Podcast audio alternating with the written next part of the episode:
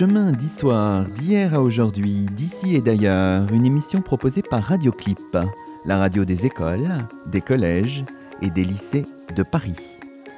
À la réalisation Gwenaël Guillerme, à la technique Margot Letard, au micro Luc Dérault.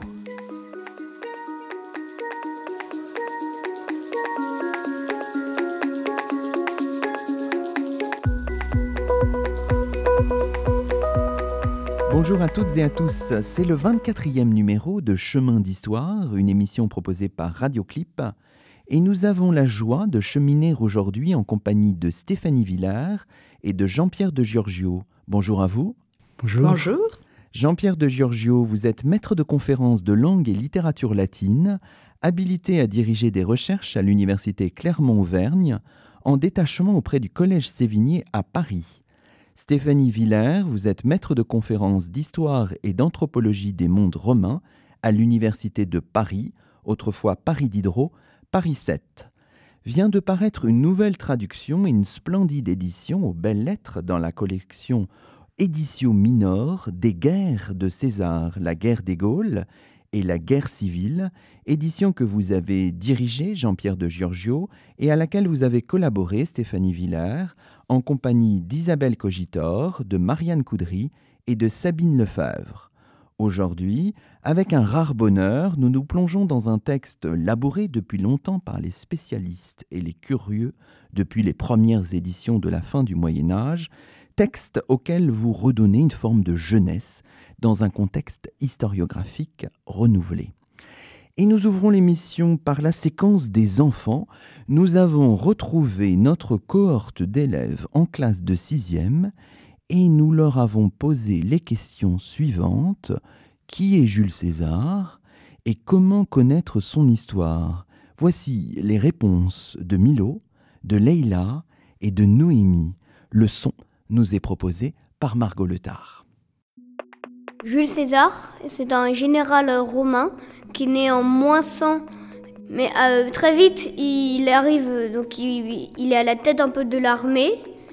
Il envahit la guerre de la Gaule, notamment durant la guerre des Gaules. Et euh, euh, après, il est nommé dictateur à vie, puisqu'il se fait assassiner en moins 44 à Rome par des sénateurs qui, l'accusaient de vouloir prendre trop de pouvoir. Jules César, c'était euh, donc euh, un général euh, romain.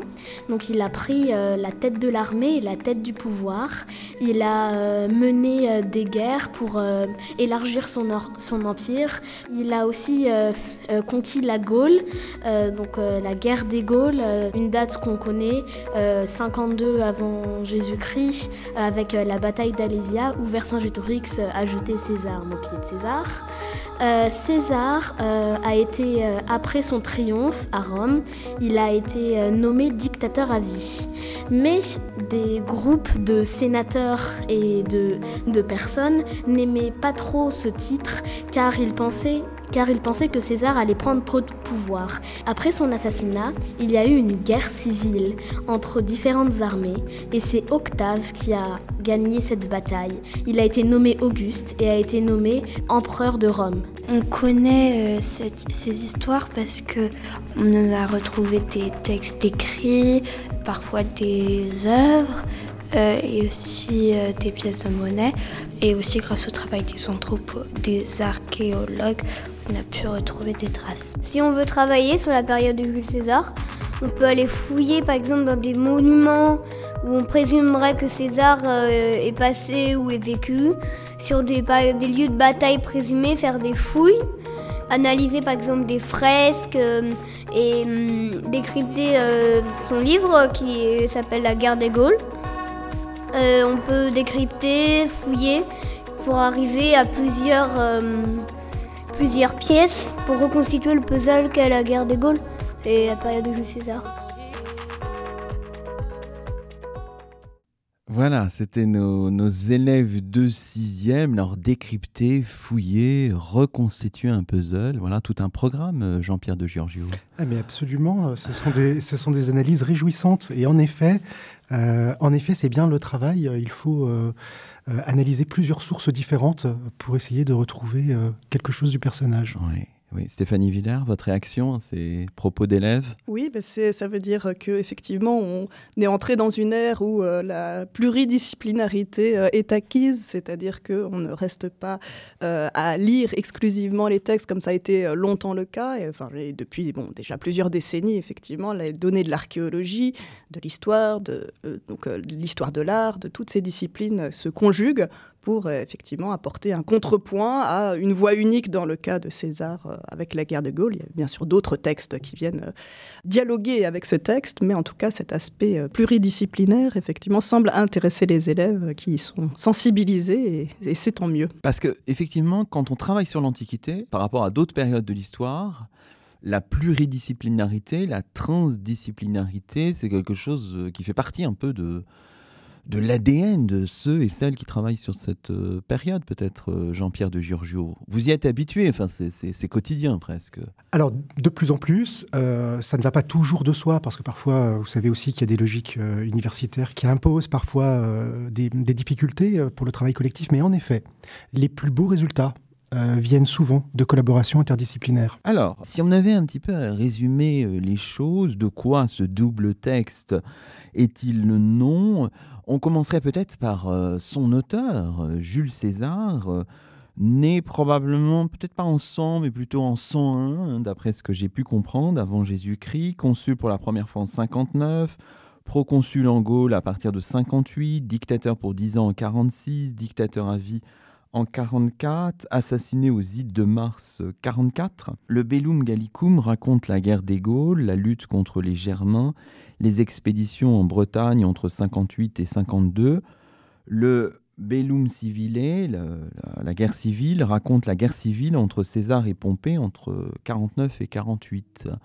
Donc on a un récit d'événements complexes, mais vous le dites dans votre préface, dans votre introduction qui est très riche, les commentaires apparaissent moins ces deux œuvres, hein, c'est la guerre civile, la guerre des Gaules, comme un récit d'événements que comme la chronique des décisions d'un chef à partir d'informations complexes qu'il faut traiter rapidement pour agir. Et là, on va retrouver en fait une notion euh, essentielle qui est celle de concilium, de concilia. Alors il faut bien expliquer ces termes peut-être Stéphanie Villers. Oui, alors euh, le concilium, c'est l'art de prendre une décision. En tout cas, il y a beaucoup d'acceptions euh, à ce terme, mais euh, chez César en particulier, il est extrêmement sensible à l'art de prendre la, bonne décision dans, une temporalité raisonnable. C'est-à-dire qu'on a toute une série d'exemples, aussi bien dans la guerre des Gaules que dans la guerre civile, de, bonnes de décisions prises par César rapidement, mais en connaissance de cause. Et donc, effectivement, c'est cette euh, articulation entre euh, les données dont il dispose, quelquefois il ne les a pas toutes, et euh, la décision qu'il faut prendre rapidement, parce que sinon, effectivement, il risque d'être débordé par, par la situation. Et donc, à chaque fois, c'est une mise en scène de, de ces bonnes décisions. Et en contre-modèle, on a des personnages qui ne prennent pas les bonnes décisions, soit qu'ils ne les prennent pas à temps, soit qu'ils les prennent, trop hâtivement, sans avoir pris effectivement toutes les, données disponibles. Donc c'est un peu le fil rouge euh, de ces deux œuvres, effectivement, qui sont bien plus que des comptes rendus euh, de guerre, hein, qui sont euh, une écriture littéraire avec, effectivement, c'est l'art du concilium. mais peut-être que Jean-Pierre De Giorgio complétera cette idée. Tout simplement en, précisant que concilium en latin, a, plusieurs sens. Autour de cette idée de décision, le concilium peut désigner la, phase de débat, c'est pourquoi euh, en français on parle de conseil. Cela prend euh, évidemment le sens de décision, mais aussi de projet. Et on a en fait tous ces sens euh, qui peuvent être pris en compte lorsque effectivement on s'aperçoit que les épisodes racontés par César sont des épisodes centrés autour de décisions à prendre et décisions prises. Alors on peut peut-être citer pour illustrer tout ça un propos sur lequel vous vous appuyez dans votre, dans votre introduction. Euh, vous citez les propos du, du Liga Hirtius dans ce qui constitue le livre 8 de la guerre des Gaules, livre 8 qui figure dans cette édition mais dans une traduction plus ancienne parce que ce n'est pas de la main de, César, justement.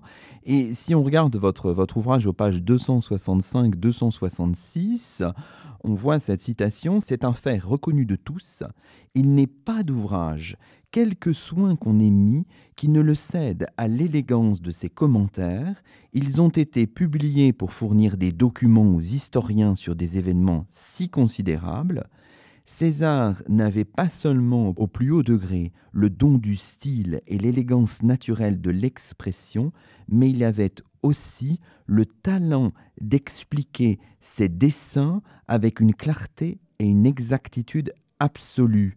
Dessin renvoie au mot concilia en latin, mais en fait, concilia, ça dit beaucoup plus que dessin, hein, Jean-Pierre de Giorgio. Oui, d'abord, ça, met en, ça met en évidence euh, euh, cet aspect euh, du personnage qui est dessiné au cours de, du récit, c'est que c'est un immense tacticien. évidemment, les concilia, ce sont évidemment les projets tactiques élaborés par César et auxquels le lecteur peut assister quasiment en focalisation interne. Le, passage que vous avez cité, qui est d'une importance considérable, puisque nous n'avons pas de préface de la main de César, donc nous n'avons pas de projet octorial clairement établi. César le fait à dessein. En principe, l'historiographie, les, historiens écrivent des préfaces. César dispense son texte de toute préface et il faut euh, cet ajout du Lega d'Irtus avec cette préface du livre 8 pour que nous ayons des échos de ce qui se disait dans les cercles césariens, des éléments de langage qui étaient à diffuser sur la manière dont il fallait euh, comprendre cette œuvre, de son élégance à la clarté des dessins. Alors, évidemment, quand on est euh, historien ou quand on s'intéresse à ce texte, qu'on vient évidemment de s'interroger sur la chronologie de la rédaction et de la diffusion de l'œuvre. Dans l'Antiquité, il est difficile de parler de, publication, hein, vous le rappelez dans une de, de vos notes, c'est un vocabulaire qui n'est pas forcément adapté. On sait avec certitude, je crois, que les deux œuvres sont connues avant la mort euh, de César, et on pense désormais que le Bellum Gallicum a été composé et diffusé très probablement année par année. C'est plus difficile à dire pour le Bellum Civile, en quoi cette donnée elle est importante dans votre euh, lecture de l'ouvrage? Savoir ce, genre d'information, c'est important aussi pour l'historien, l'historienne qui travaille euh, sur, cette, sur ces textes, Stéphanie Villers Oui, bien sûr, c'est essentiel et de fait, on n'a pas vraiment la réponse. Hein. Ce qui est sûr, c'est qu'il a rédigé année après année des, des comptes rendus, des commentaries. Hein. c'est le titre, La guerre des Gaules, c'est un, un, des titres retenus par certains manuscrits, mais ce sont d'abord des commentaires. Hein. on pourra revenir sur cette idée là Et euh, ensuite, effectivement, il y a une mise en littérature, on va dire, de, euh, de l'ensemble. Donc on, ne sait pas non plus s'il n'y avait pas eu deux étapes, une rédaction euh, sur le mode des annales. Vous savez que l'histoire à Rome s'écrit année après année, hein, comme chez tite ou chez Tacite. Et donc, effectivement, lui-même doit faire un compte-rendu au Sénat des opérations, puisqu'il dispose d'une armée de Rome, il doit avoir ses comptes rendus. Ce qu'on a, nous, sous les yeux, c'est une œuvre littéraire composée à partir de de cette littérature grise, si on veut, qui a été transmise, et donc qui est une véritable œuvre littéraire. Ce qui est difficile, c'est effectivement d'évaluer euh, la partie de réécriture, euh, éventuellement une réécriture euh, une fois que tout a été rédigé dans un premier temps, et donc, qui, donc avec une forme de lissage de l'ensemble. L'ouverture, le, début du livre 1 de la guerre des Gaules suggère qu'il a fini la guerre des Gaules. Et il n'aurait pas écrit ça en 58, très vraisemblablement, parce qu'il arrive avec une Gaule conquise. Enfin, je veux dire, la, description, la fameuse description de la Gaule en trois parties, c'est la Gaule qu'il a conquise en 52. Donc effectivement, il y a, y a des couches de réécriture, mais c'est très difficile d'évaluer cette chronologie plus précise, pour, euh, pour, euh, pour, la guerre des Gaules en tout cas. Le, nom même de commentaire, à partir de quand on parle de commentaire? Enfin, c'est une tradition déjà latine ou c'est postérieur Enfin, Jean-Pierre de Giorgio? Alors, nous avons la chance d'avoir deux témoignages. Le premier est celui que nous avons cité tout à l'heure. Hirtus parle des commentaires de César. Et puis nous avons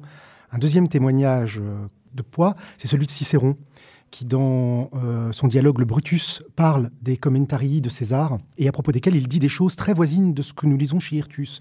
Nous avons là, euh, effectivement, euh, autour de ce qui n'est pas vraiment un genre littéraire, puisque, comme l'a suggéré Stéphanie Villers, les, les commentarii, qui, ne veulent pas dire commentaires en français, en fait, hein, ce sont les notes, les pièces d'archives, cette littérature grise qui est destinée à la production d'un ouvrage. Mmh. Donc, le texte se présente d'emblée par le terme commentary comme infralittéraire. On regarde votre première de couverture. Il y a écrit guerre, guerre des Gaules, guerre civile, mais on ne voit pas le mot commentaire. C'est un choix que vous avez fait Comment, comment l'expliquer? Alors, la première raison, c'est d'abord que commentaire n'est pas un terme euh, transparent en français. C'est l'ambiguïté du terme qui était gênante. L'ambiguïté du terme est gênante et le propos de notre traduction, c'est de rendre le texte lisible. Commencer par le terme commentaire, qui est en fait un terme technique, qui est euh, calqué euh, directement sur le latin, mais qui n'a pas de transparence en français. Il laisserait penser le lecteur que César commente sa guerre alors que c'est tout le contraire. Donc ça pourrait même être, enfin, suggérer une forme de contresens. Absolument. Euh, d'accord, on comprend. Alors, euh, il y avait bien sûr des éditions de, référence avant la vôtre qui va, j'imagine, le devenir, qui étaient celles des belles lettres au sein de la prestigieuse collection des universités de France, celle qui fut donnée pour la guerre des Gaules en 1926 par Léopold Albert Constant, et la traduction de la guerre civile proposée en 1936 par Pierre Fabre. Alors pourquoi finalement, une question un peu difficile, pourquoi euh, ce besoin d'une nouvelle euh, traduction, peut-être d'abord euh, Stéphanie Villers? Oui, alors bon, des, traductions, il y en a eu d'autres, mais effectivement, il y en a eu, beaucoup. Mais de fait, ces, deux traductions restent la référence scientifique, universitaire, scolaire. Le français évolue et notre rapport au monde latin évolue. Donc euh, je crois qu'effectivement, euh, c'était à la demande de l'édition des Belles Lettres qu'on a entamé cette nouvelle traduction euh, donc, du 21e siècle, qui donc, est, sensible, j'espère, et c'est aussi pour ça qu'on a laissé le livre 8 dans, dans son état de, du 20e siècle, de la première moitié du 20e siècle, pour aussi garder la comparaison mhm. sur l'évolution de la traduction. donc on a essayé de moderniser au maximum cette traduction pour qu'elle soit lisible, compréhensible par un lectorat du XXIe siècle qui ne soit pas spécialiste euh, de, du monde romain.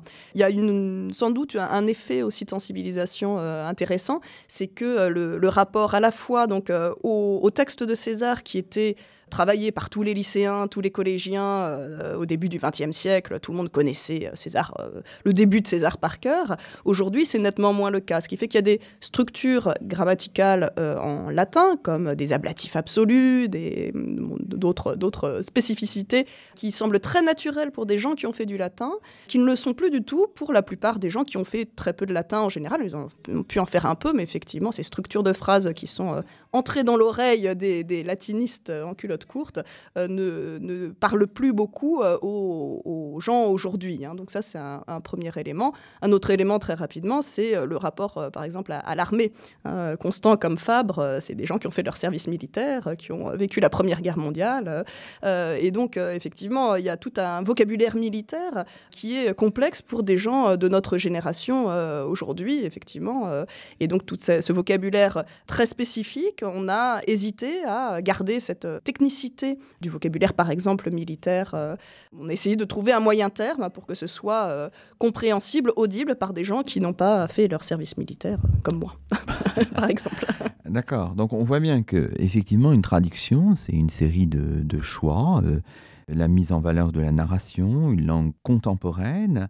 Alors c'est aussi le fait, alors on imagine que c'est important aux belles lettres, qu'il n'y ait pas de texte latin au regard. Donc là, c'est une, une forme de, sacrilège assumé, euh, Jean-Pierre de Giorgio? Alors, c'est une nouvelle manière de faire lire euh, les, textes, euh, les textes anciens. effectivement, le public, le, public d'aujourd'hui connaît un peu moins bien les langues anciennes. Et il a fallu produire des éditions qui puissent s'adresser à ce public-là cela a influencé effectivement la, traduction, puisque désormais, l'objet de la traduction n'est pas de permettre euh, de lire euh, un peu plus facilement le latin euh, qui est en regard de la traduction.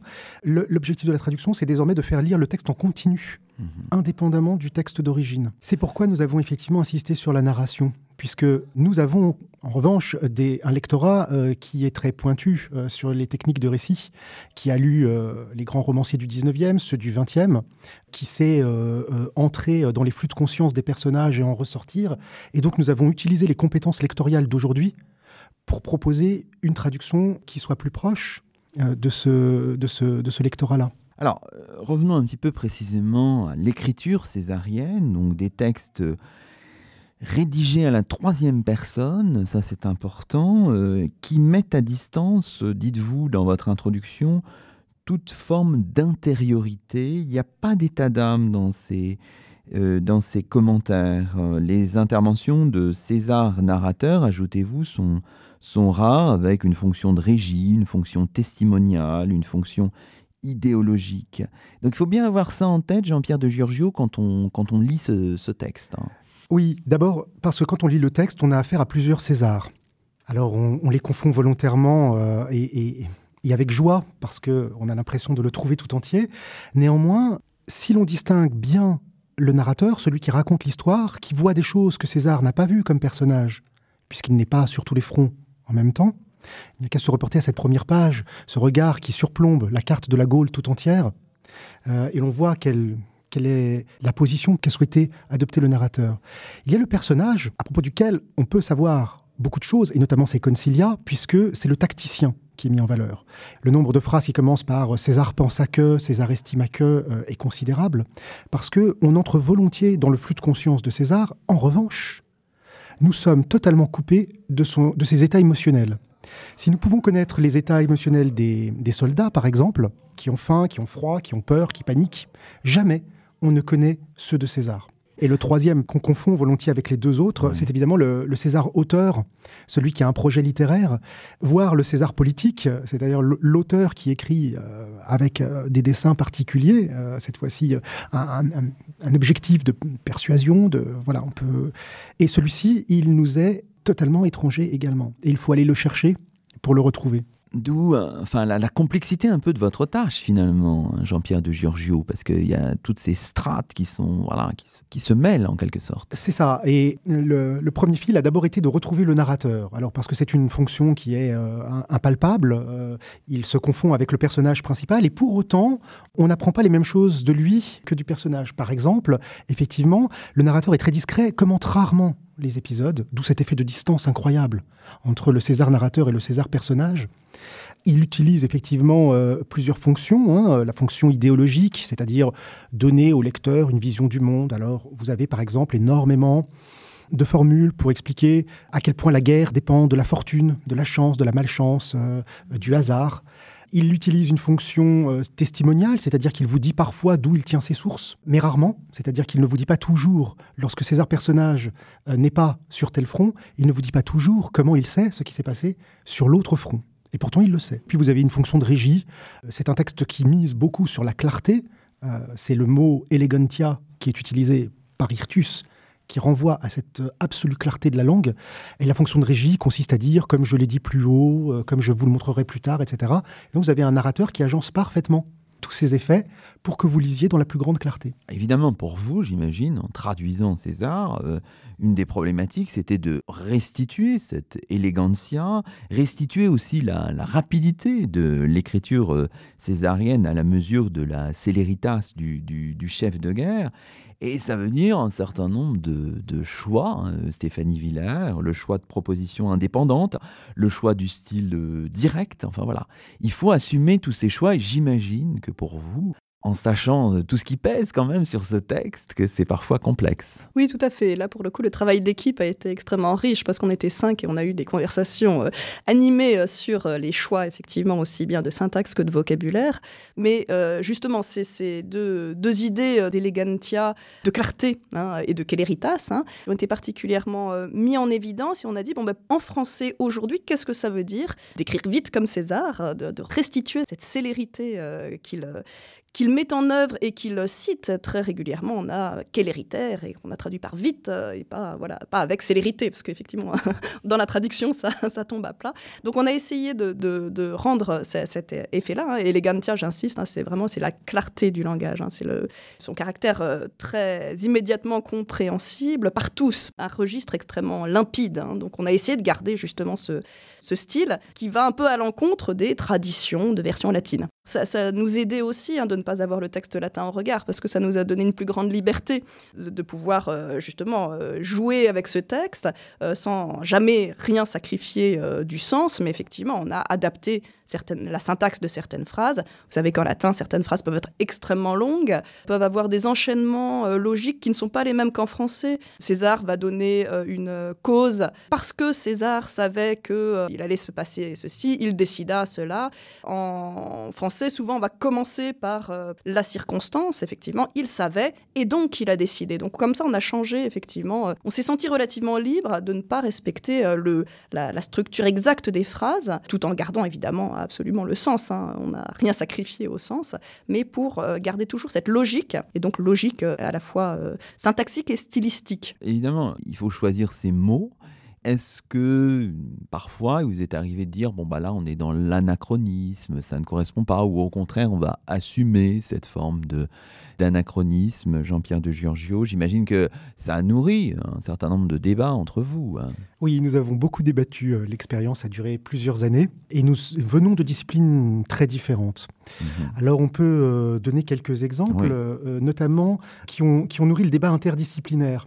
Par exemple, nous avons parlé du terme imperator extrêmement important, euh, qui, euh, qui enferme euh, des conceptions assez précises dans l'Antiquité, qu'on ne peut pas évidemment traduire par un empereur, c'est pas du tout le, cas, et même le terme général est insuffisant. Est insuffisant.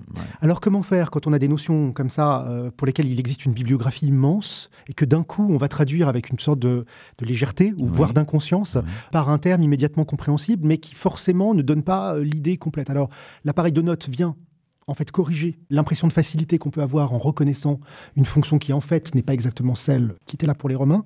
Voilà, c'est l'une des techniques que nous avons utilisées. oui, d'accord. Et donc ça s'est posé à plusieurs reprises. Ça s'est posé à énormément de reprises, euh, notamment parce que nous avons décrété qu'il y avait des termes que nous ne comprenions plus, parce que effectivement, par exemple, la notion de place forte, hein, pour traduire mmh. oppidum, un mhm. terme qui n'est pas facile à comprendre, euh, qui renvoie euh, à, à, une culture celte et gauloise complexe. Et euh, nous avons proposé, plutôt que de le traduire par place forte, qui est un terme qui est un peu vieilli, euh, nous avons proposé de le traduire par ville, parce que c'est plus immédiatement compréhensible. Et puis nous avons effectivement euh, indiqué en note ce que cela pouvait dire par ailleurs. Vous avez fait comme tous les traducteurs, vous avez fait un certain nombre de choix qui, évidemment, on imagine, sont discutables et seront discutés. Enfin. Oui, par exemple, nous avons également euh, décidé, à l'inverse, ça n'a pas toujours été dans le sens de la facilité, nous avons décidé à l'inverse de restituer certains termes qu'employait César et que une tradition de traduction avait décidé d'édulcorer, notamment tous les termes des institutions politiques des Gaulois sont plus volontiers traduits de manière édulcorée. Par exemple, le terme de cité qu'emploie César pour parler des peuples gaulois pose question. Dans une traduction récente, on trouve le terme cité en italique avec une note qui explique que puisque euh, les Gaulois ne connaissent pas la cité telle que les Grecs et les Romains l'ont connue, eh bien, on ne peut pas le mettre autrement qu'en italique parce que ce terme voilà, mériterait des guillemets. Mais César jamais ne dit qu'il s'agit de sorte de cité. Il emploie le terme cité avec toute la complexité politique que recouvre ce terme dans l'Antiquité, hein, puisque c'est un, un État en fait. Et nous avons donc décidé de rendre aux Gaulois, par la restitution de, de termes techniques, la complexité de leur organisation politique. Alors, revenons en un mot sur votre édition, finalement. À qui s'adresse-t-elle? C'est une question un peu difficile. Euh, j'imagine que vous avez quand même l'intention que ça devienne une, édition de référence. En même temps, vous avez fait des choix qui permettent peut-être une lecture par des curieux plus, plus large qu'à l'accoutumée. Enfin voilà, Stéphanie Villers, qui peut lire votre César? Tout le monde, j'imagine. Bah, c'est l'idéal. On espère que tout le monde pourra lire euh, notre César. En tout cas, on a essayé euh, au maximum, effectivement, de le rendre lisible par euh, tout un public de non spécialistes. Vous adressez aussi aux spécialistes, quoi, bien sûr. Alors, bien sûr, tout à fait. Effectivement, il faut que ce soit acceptable par les spécialistes. Et comme on est quand même une bande d'universitaires, on avait en ligne de mire le public étudiant, effectivement, qui, qui était un, des, un de nos critères en disant ça, les étudiants ne comprendront jamais, ou ça, contraire, euh, ils vont tout de suite euh, tomber dans le contresens si on traduit les noblesses par les nobles. Euh, voilà, enfin, donc l'expérience, voilà, donc c'est un peu en pensant à eux. donc, et l'appareil de notes aussi, effectivement, ce n'est pas un travail de recherche proprement dit. Hein. donc, pour les chercheurs, on donne un peu de bibliographie pour aller plus loin, mais effectivement, c'est un public, voilà, éclairé. On peut, je ne sais pas s'il faut l'appeler éclairé, amateur éclairé, étudiant, lycéen, pour un lectorat du 21e siècle.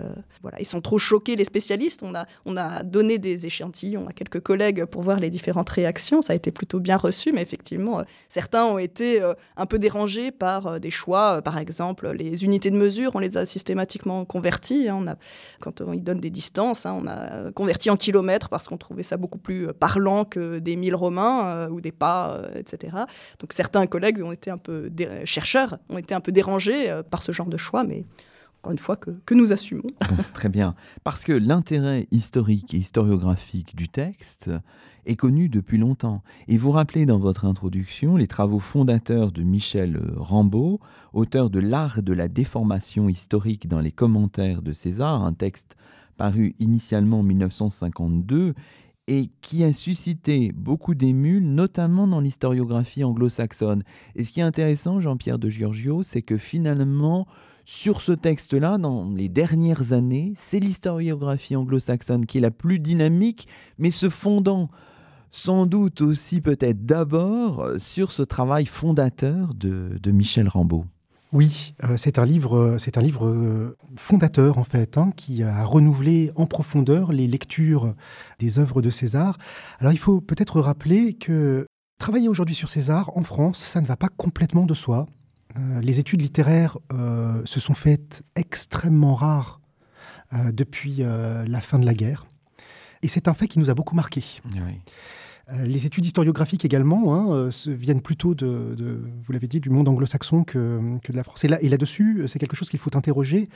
César, au profit de Cicéron d'ailleurs, s'est effacé dans les études universitaires pour des raisons qu'on peut imaginer. Le césarisme des 19e et 20e siècles a pris tant de place dans l'univers de la guerre que le retour à la paix a conduit à un paradoxal effacement.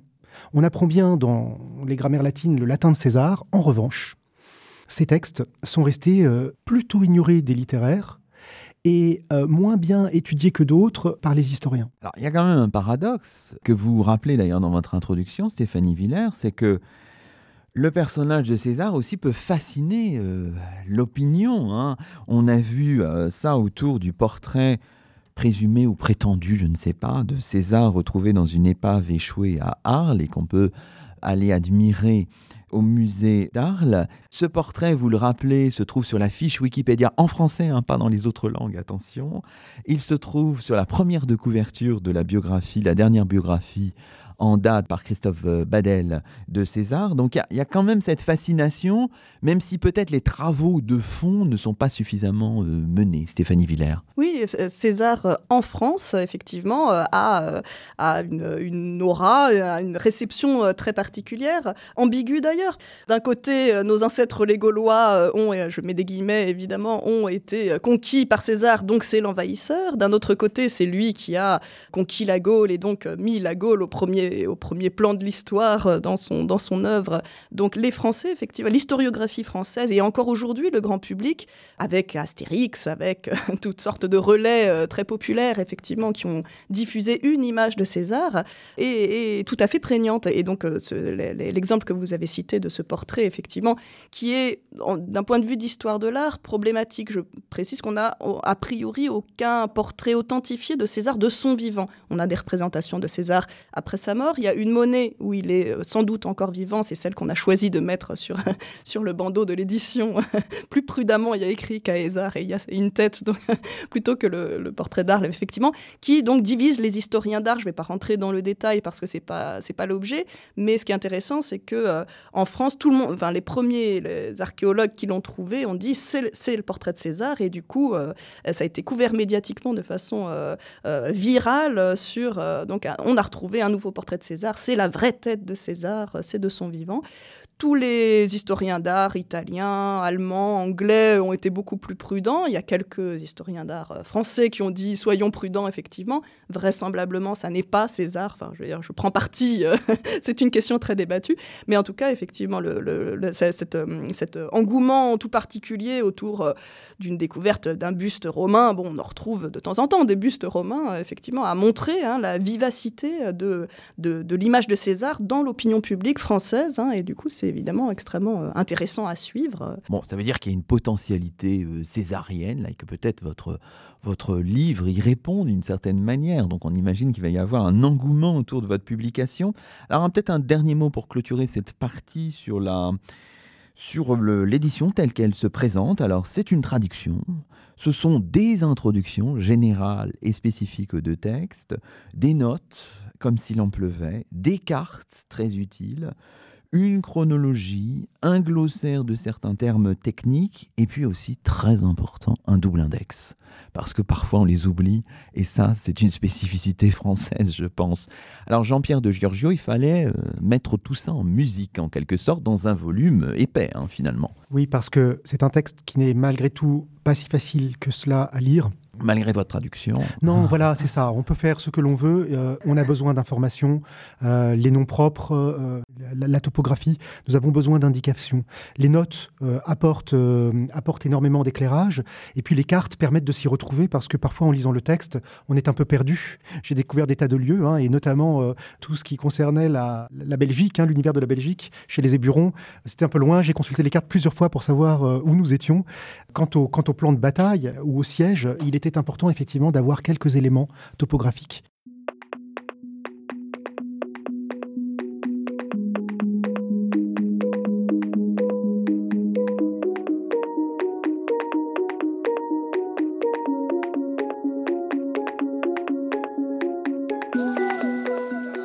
Vous écoutez Chemin d'Histoire, une émission proposée par Radioclip, la radio des écoles, des collèges et des lycées de Paris. Ce numéro est mis en onde par Margot Letard. Aujourd'hui, Luc Dérault s'entretient avec Jean-Pierre de Giorgio et Stéphanie Villers, coéditeur et traducteur des Guerres de César, un ouvrage publié aux Belles Lettres.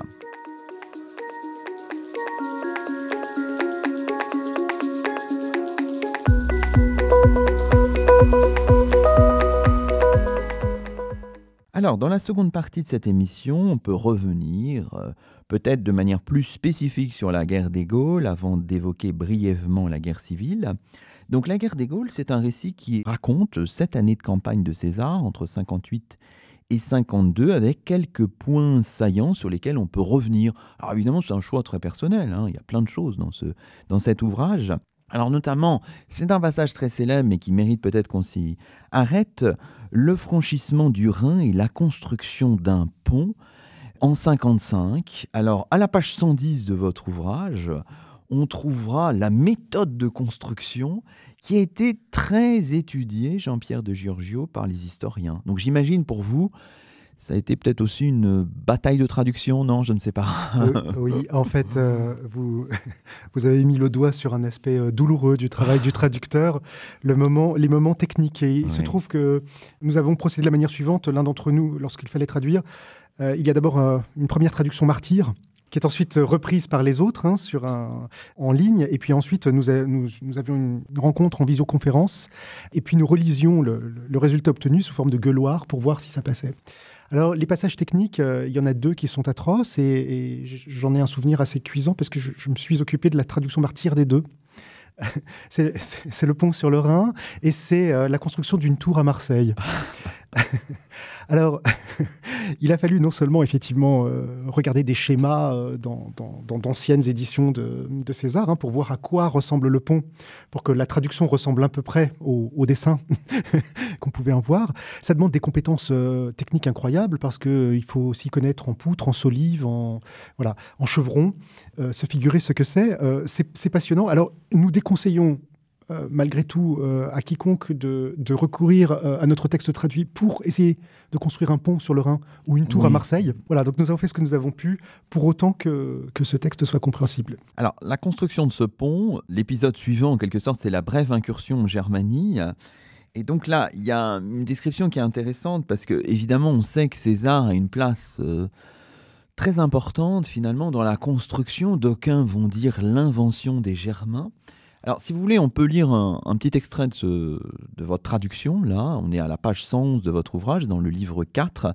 Et puis ensuite, peut-être avec vous, Stéphanie Villers, on, apportera quelques, quelques commentaires. César resta quelques jours sur leur terre. Il brûla tout leur village et leurs fermes, et faucha leur blé, avant de se retirer chez les Ubiens, à qui il promit de l'aide en cas d'attaque des Suèves. Ils lui fournirent les informations suivantes les Suèves savaient par leurs éclaireurs qu'on construisait un pont. Ils avaient réuni une assemblée, comme on fait chez eux, et envoyé des messagers partout avec ordre d'abandonner les villes, de mettre à l'abri dans la forêt femmes, enfants et tout ce qu'ils possédaient, et ordre à tous les hommes capables de porter les armes de se rassembler au même point. Ils choisirent un endroit à peu près au centre des espaces qu'ils contrôlaient. C'est là qu'ils avaient décidé d'attendre l'arrivée des Romains et de se battre. Fort de ces informations, César considéra avoir atteint les objectifs qu'il s'était fixés en faisant traverser l'armée. Terrifier les Germains, punir les Sugambres, libérer les Ubiens de la pression qu'ils subissaient. Au total, il était resté 18 jours sur la rive droite du Rhin. Il en avait assez fait pour sa gloire et l'intérêt général. Il rentra en Gaule et coupa le pont. Là, on reconnaît même dans votre traduction cette espèce de, de, sobriété un peu césarienne et d'efficacité du style à la mesure de la rapidité de l'action, euh, Stéphanie Villers. Oui, c'est ce qu'on a effectivement essayé de, rendre et ce qui était assez euh, intéressant aussi, c'est-à-dire que euh, nous-mêmes, donc on a essayé de, autant on a pris quelques libertés de modernisation de la syntaxe, autant malgré tout on a voulu rendre exactement ce que dit César et ce que dit César est assez étonnant pour nous. C'est-à-dire que le passage que vous venez de lire, euh, d'un point de vue tactique, effectivement, est assez étonnant. Il y a une telle débauche d'énergie pour construire ce pont. Finalement, il traverse, il reste 18 jours et il rentre en disant ça me suffit. c'est tout à fait étonnant. Hein. De fait, hein, bon, reprenant les travaux de, Christian Goudino, hein, on voit que le Rhin n'est pas une frontière euh, de, la Gaule ou je ne sais quoi. il, y a, des Germains de l'autre côté, euh, mais voilà, il y a plusieurs populations, comme on le voit effectivement. Donc, c'est pas non plus symboliquement quelque chose de d'extrêmement, d'extrêmement décisif. Hein. Il y, a un côté symbolique à franchir le Rhin, bien sûr, et de fait, c'est l'essentiel de cette logique. Mais malgré tout, on voit effectivement qu'il y a quelque chose qui, qui ne colle peut-être pas très rond avec euh, le concilium non dit. peut-être qu'il avait un autre concilium en passant, et que, voilà, compte tenu de ce qu'il a vu, il a préféré euh, se concentrer sur une autre partie euh, de, la guerre, hein, et c'est probablement ça. Mais du coup, la, conclusion est absolument génial en disant voilà, pour César, euh, ça suffisait pour sa propre gloire et pour Rome. Et on a toujours justement ce, double aspect il y, a, il y, a, la gloire de César, la gloire de Rome. Toujours César dit qu'il travaille pour Rome, évidemment, hein, euh, mais César est là, effectivement, euh, sans essayer de ne pas trop prendre de distance par rapport à son propre texte. Quand il parle de lui, enfin quand je dis il et lui, vous avez compris avec l'intervention de Jean-Pierre Del Giorgio qu'ils étaient trois, mais, mais euh, effectivement, c'est ce qu'on a essayé aussi de, rendre cette subtilité-là, qui n'est pas, pas toujours simple pour nous, euh, de, le suivre, de, de, suivre son, son jugement sur sa propre démarche. Oui, on comprend à la fois qu'il y a parfois des formes d'habillage hein, de, la, de la réalité, et puis que César a un rôle très important dans la, construction, l'invention des, des, Germains. On voit bien d'ailleurs sur les Suèves, c'est intéressant parce que un petit peu avant, il dit que c'est incontestablement le peuple le plus nombreux et le plus belliqueux de tous les Germains. Ça, ça paraît vraiment être un peuple tout à fait euh, effrayant, ces, ces Suèves. Et donc ça fait, ça fait partie de cette construction, évidemment, du monde des, des Germains. Alors évidemment, on retrouve euh, dans votre traduction les expéditions en Bretagne en 55 et en 54, le deuxième franchissement du Rhin en 53, et bien sûr, euh, dans le livre 7, le soulèvement des peuples gaulois l'apparition de Vercingétorix. Alors c'est la page 203 qu'on trouve pour la première fois son, son nom, hein, le roi des Arvernes, qui est un peu décevante aussi, c'est pareil. On s'attendait à quelque chose, on attend, quand on se souvient plus de ses lectures, Jean-Pierre de Giorgio, on attend quelque chose d'extraordinaire, et puis Vercingétorix surgit, mais c'est exprimé de manière euh, peut-être faussement, mais un peu banale tout de même. Oui, il y a, il y a une petite déception. Hein. De, manière générale, dans la, dans la lecture du texte, euh, la retenue de César, euh, l'absence de passion, fait que effectivement euh, les passages que l'on garde en mémoire à les lire on perd un peu de leur de leur grandeur alors il y a celui-ci il y a l'arrivée de Vercingétorix hein, qui met du temps qui met du temps à prendre une, une vraie dimension de, de héros d'adversaire à la taille de César, c'est quand même ce qu'il finit par acquérir, avec une rhétorique qui est particulière. Souvenez-vous par exemple de la manière dont il persuade les siens de brûler de brûler la ville, euh, les villes euh, et les réserves, où là on commence à avoir quelque chose d'un peu fort, d'un peu vigoureux. Mais vous avez raison, enfin, cette arrivée, cette apparition est, quasiment inexpliquée. Euh, il sort de presque nulle part et on a beaucoup de mal à s'attacher à lui. Cela me fait penser aussi euh, au tout début de la guerre civile, à, cause de cela, c'est-à-dire que la guerre civile commence dans nos esprits par euh, le franchissement du Rubicon. En 49, au début de l'année 49. Absolument. Et Plutarque, qui a écrit une biographie de César, raconte comment ça s'est passé, comment César a délibéré, comment c'était un, événement pas facile. Dans la guerre civile, il n'en est même pas question. Donc parfois on s'attend euh, à un certain nombre de choses et puis elles, n'arrivent pas ou tout à fait différemment de ce qu'on pensait. Alors évidemment, on retrouve dans ce livre 7 le siège d'Avaricum, la prise par César à la mi-juin 52, l'abandon du siège de, Gergovie, hein, nettement identifié maintenant au sud de Clermont-Ferrand, le retournement des Éduins qui est très important, le face-à-face d'Alésia qui se trouve au Mont Auxois Alice s'entraîne en Côte d'Or. Hein, il n'y a plus de controverse là-dessus, vous le rappelez en note. Et puis, alors, un passage très intéressant, hein, bien sûr. Vercingétorix dépose les armes. C'est à la page 259. Alors, on peut lire aussi ce petit extrait hein, dans votre traduction, euh, qui est intéressant parce que là aussi, on retrouve une forme de, de sobriété. Le lendemain, Vercingétorix convoque l'Assemblée. Ce n'était pas pour servir sa propre cause qu'il avait entrepris cette guerre, mais pour libérer la Gaule. Mais la fortune en avait décidé autrement. Il fallait s'incliner. Il s'en remettait donc à eux, à eux de choisir. Satisfaire les Romains en le tuant ou le livrer vivant. Des délégués vont trouver César pour trancher. L'ordre tombe. Rendez les armes, livrez les chefs. César s'installe sur le retranchement, devant son camp. On y amène les chefs. Vercingétorix est livré. Les armes sont jetées au sol. César met à part les prisonniers Éduin et Arverne en se disant qu'il pourrait passer par eux pour regagner leur peuple. En revanche, il prélève sur le reste des prisonniers un homme pour chacun des soldats de son armée. C'est leur butin. C'est fini. César part chez les Éduins. Leur cité fait sa soumission. Vous avez dû peut-être travailler aussi ce, passage un peu d'anthologie, donc des phrases courtes, efficaces. Et puis finalement, peut-être le lecteur se dit, bah, on attendait un peu plus, un peu davantage. Eh bien non. Stéphanie Villers. Oui, c'est tout à fait euh, étonnant et pourtant, voilà, c'est la version euh, des Césars. Alors, il se trouve qu'on a d'autres historiens plus tardifs hein, qui se sont basés aussi sur d'autres sources que le texte de César, hein, qui ont théâtralisé euh, cette, cette, image hein, et qui a donné ensuite lieu évidemment à tout l'imaginaire du 19e siècle de, de Vercingétorix rendant fièrement ses armes sur les pieds de César. Ce qui est intéressant, c'est pourquoi César lui-même est aussi rapide? Et ça revient à la question de pourquoi est-ce qu'il le présente aussi rapidement au début ce Vercingétorix. Hein.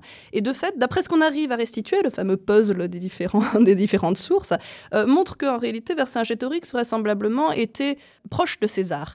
Euh, lui-même, il avait fait euh, ses classes dans l'armée romaine. César le connaissait, et donc justement dans sa, dans sa, dans sa réédition, hein, Cassius Dion notamment, développe un dialogue restitué entre Vercingétorix et César en disant, bah voilà, Vercingétorix dit, bah tu te souviens de moi, j'étais un petit jeune, tu m'as formé, tu peut-être m'épargner pour ça. Et César a dit non, au contraire, tu m'as d'autant plus trahi que euh, donc je serai d'autant plus intraitable avec toi. Donc on voit qu'il y avait une forme de familiarité euh, entre les deux hommes qui est complètement tue dans le texte de César. Hein. Et justement cette présentation par César en disant voilà il y a un fils d'un Arverne qui s'est fait tuer par son propre peuple parce qu'il voulait être roi. Vous savez que les Romains détestaient les rois. Ce, crime de prétention à la royauté euh, était tout à fait euh, mal vu par le Sénat qui lisait euh, le, texte de César. C'est une façon de brosser un personnage très étranger à César lui-même au lieu de présenter un petit jeune qui l'a trahi. Et c'est sans doute pour ça cette sobriété, aussi bien dans la présentation que dans la fin euh, de, de Vercingétorix euh, d'après César. Quand on regarde la guerre des Gaules, il y a des passages qui sont intéressants, Jean-Pierre de Giorgio, parce qu'il y a des formes d'excursus, des développements sur la Gaule, quelques-uns de ces traits caractéristiques. Dans la revue euh, L'Histoire, en décembre 2003, Christian Goudineau, qu'on citait tout à l'heure, disait La Gaule, au sens où nous l'entendons, est une invention de César.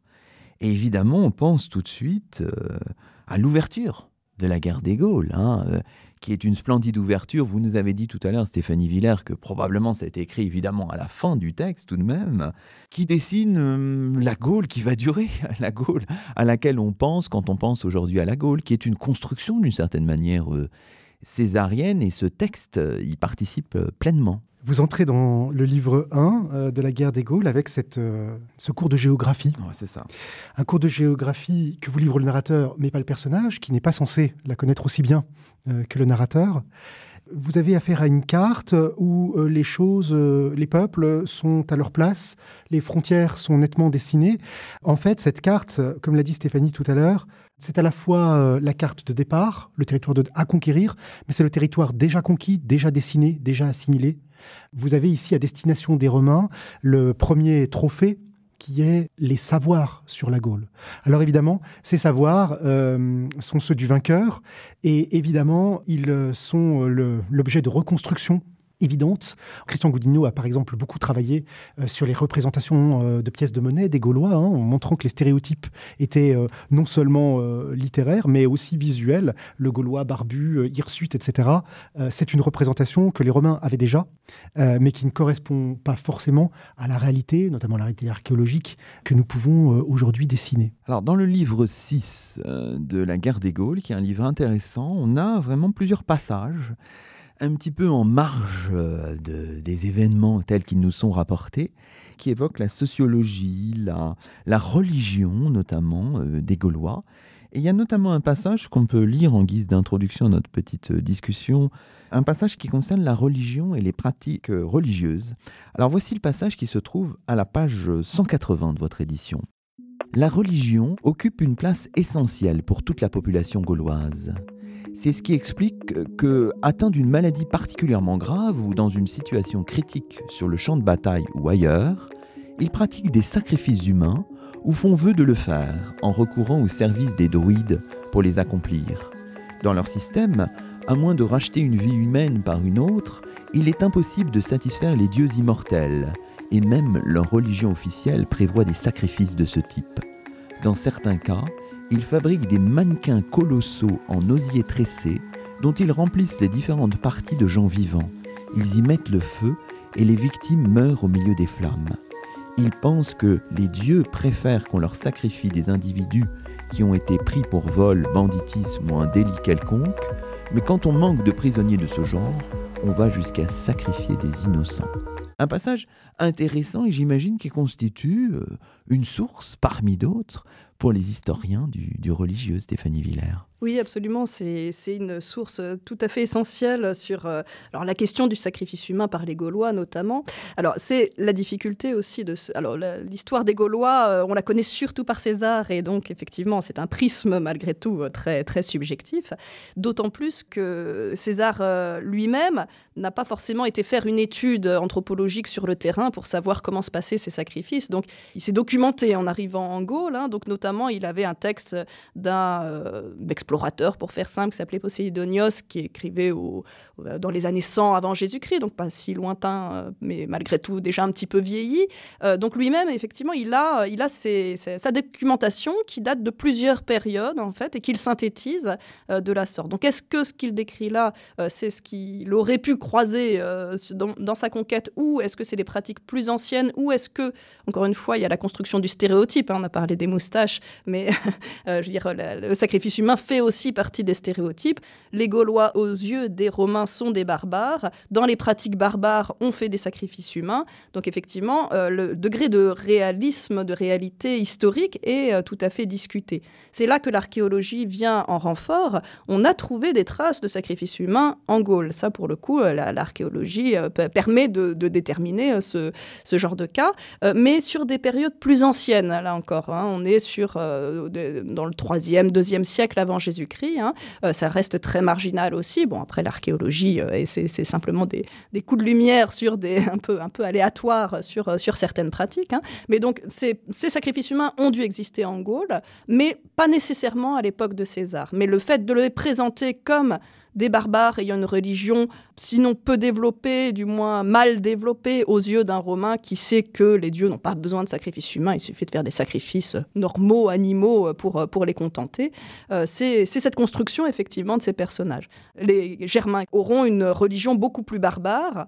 Ce n'est pas dans le sens du sacrifice humain, c'est dans le sens du manque de dieux. Les plus barbares des Germains, donc les Suèves dont on parlait tout à l'heure, ont très peu de dieux. Ils ont que les dieux qu'on voit. Il n'y a que le soleil, la lune et le feu. Bon, c'est le comble de la barbarie, ça. Bien plus que le sacrifice humain.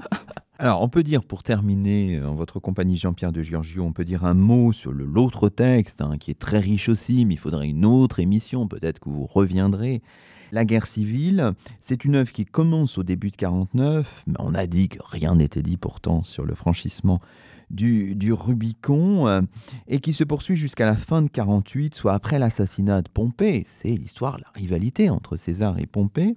C'est une œuvre, vous dites, de, de persuasion et de propagande, une œuvre politique, on peut dire les choses comme ça, Jean-Pierre de Giorgio? Oui, incontestablement, euh, c'est une œuvre, c'est une politique qui a évidemment servi à justifier l'injustifiable. Un bellum qui c'est un, ça relève de l'oxymore en, latin. Mhm. C'est impossible. Comment euh, justifier une guerre fratricide? Si l'on regarde ne serait-ce que la construction du premier livre, où il y a si peu de combats, on voit un César qui refuse sans cesse euh, le combat. Euh, le livre se termine sur un discours, un discours de justification. Ça n'est pas moi l'agresseur, c'est moi qu'on agresse.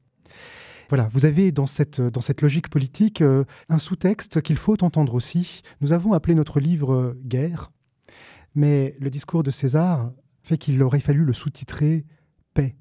De fait, dans la guerre des Gaules et encore plus dans la guerre civile, César se présente non pas comme celui qui a agressé, mais comme celui qui fait tout pour que la paix soit maintenue. Donc ce, texte-là, euh, le second texte que vous éditez, il est plus politique que le premier, on peut dire ça comme ça ou que...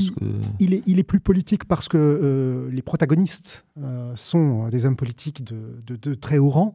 Il est plus politique aussi dans son usage. Alors, qu'en a fait César de son vivant, nous ne le savons pas, mais nous pouvons deviner que ce texte a été également utilisé après sa mort. Euh, notamment lorsqu'on lit les philippiques de Cicéron, on a l'impression que Cicéron répond en fait au bellum qui de, de César. Et après sa mort, évidemment, il est tout à fait possible que Marc-Antoine ait fait euh, un, usage euh, de ce texte. Marc-Antoine apparaît dans le Bellum qui il apparaît de manière extrêmement positive. Il pourrait, à ce titre-là, et d'un point de vue politique, apparaître comme l'héritier de César. Bon, bah, très bien, c'est une belle conclusion. Qu'est-ce qu'on peut souhaitez, vous l'avez un peu dit, à, ce livre qui soit lu, y compris aussi dans les, dans les collèges, dans les lycées, qu'il soit acheté par les, par les CDI, euh, Stéphanie Villers. C'est important aussi que ce César soit connu parce que on sait que la place de l'histoire antique n'est pas toujours très très importante dans les enseignements euh, au collège et au lycée Oui, justement, euh, peut-être qu'avec euh, une langue un peu plus euh, moderne et compréhensible, ça peut effectivement intéresser d'autres, d'autres types de publics. Et donc le public collégien, lycéen est tout à fait apte à comprendre ce, français et j'espère à être intéressé par cette histoire de, donc, qui s'est passée sur le territoire de la Gaule. Voilà, et qui a tous les, les ingrédients pour plaire finalement, Jean-Pierre de Giorgio il y a vraiment euh, des péripéties, c'est amusant à suivre hein, tout de même. Ça se lit euh, pas comme un roman, mais presque. Bon, bah merci beaucoup. Et c'est ainsi que se termine le 24e numéro de Chemin d'Histoire, d'hier à aujourd'hui, d'ici et d'ailleurs, l'émission d'histoire de Radioclip. Nous étions en compagnie de Jean-Pierre de Giorgio, maître de conférence de langue et littérature latine, habilité à diriger des recherches à l'université Clermont-Auvergne, en détachement auprès du Collège Sévigné à Paris, et de Stéphanie Villers, maître de conférences d'histoire et d'anthropologie des mondes romains à l'université de Paris. Nos deux invités ont participé à l'édition et à la nouvelle traduction des guerres de César, un très bel ouvrage paru dans la collection Édition mineure des belles lettres. À la semaine prochaine pour un nouveau rendez-vous d'histoire sur Radioclip, la radio des écoles, des collèges et des lycées de Paris.